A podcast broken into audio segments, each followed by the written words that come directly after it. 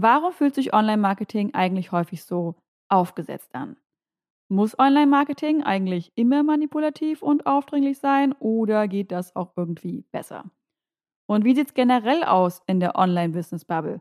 Verirren und verausgaben wir uns alle auf der Hetzjagd nach dem Heiligen Gral, also dem einen Funnel, der uns endlich wirklich passives Einkommen und die Vier-Sterne-Retreats in Südostasien beschert? Wenn du dich fragst, ob das auch alles irgendwie anders geht, aber eben Angst hast, es anders zu machen, damit dir nicht direkt die Buchungen deiner Online-Kurse oder Dienstleistungen einkrachen, dann bist du hier richtig. Hallo und herzlich willkommen beim Messi Marketing Podcast, der Podcast rund um ethisches Marketing und Verkaufen durch starke Texte und den undurchsichtigen Dschungel, der sich da Online-Business nennt, allgemein.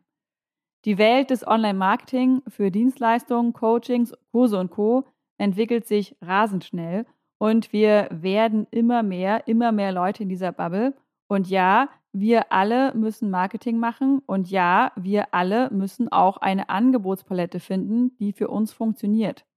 Und dafür gibt es ja echt schier unendlich viele Taktiken und Wege. Social Media, Content Marketing, E-Mail Marketing, Ads, Kurse, 1 zu 1, Gruppenprogramme, Memberships und, und, und. Und sind wir ehrlich, nicht jede Marketingstrategie fühlt sich geil an und bisher habe ich noch keine einzige Business-Strategie gesehen, die zuverlässig bei allen hohe Gewinne einfährt.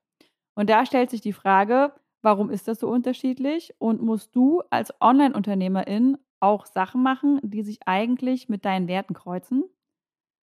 Hi, ich bin Caro, Launch Copywriterin und ich unterstütze meine Kundinnen mit Verkaufstexten. Sprich, Verkaufsmails, Salespages, Landingpages und so weiter.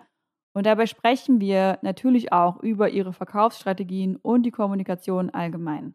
Und dabei habe ich eine Sache festgestellt, eine One-Fits-All-Lösung gibt es einfach nicht. Für jeden funktioniert was anderes und für jeden fühlen sich auch andere Sachen gut oder schlecht an. In diesem Podcast fühle ich deswegen verschiedenen Marketing- und Business-Strategien auf den Zahn. Alleine und mit geilen Interviewgästen. Das heißt, wir hinterfragen dabei scheinbar klassische Methoden für Launches, Evergreens, digitale Dienstleistungen und, und, und und überlegen auch, wie du es besser machen kannst. Das Ziel ist, dass du dich mit deinem Marketing und Online-Business wohlfühlst, eine langfristige Beziehung zu deinen Kundinnen aufbaust und schlussendlich, na klar, auch deine Conversions und Umsatzzahlen steigerst. Ich freue mich riesig, dass du dabei bist.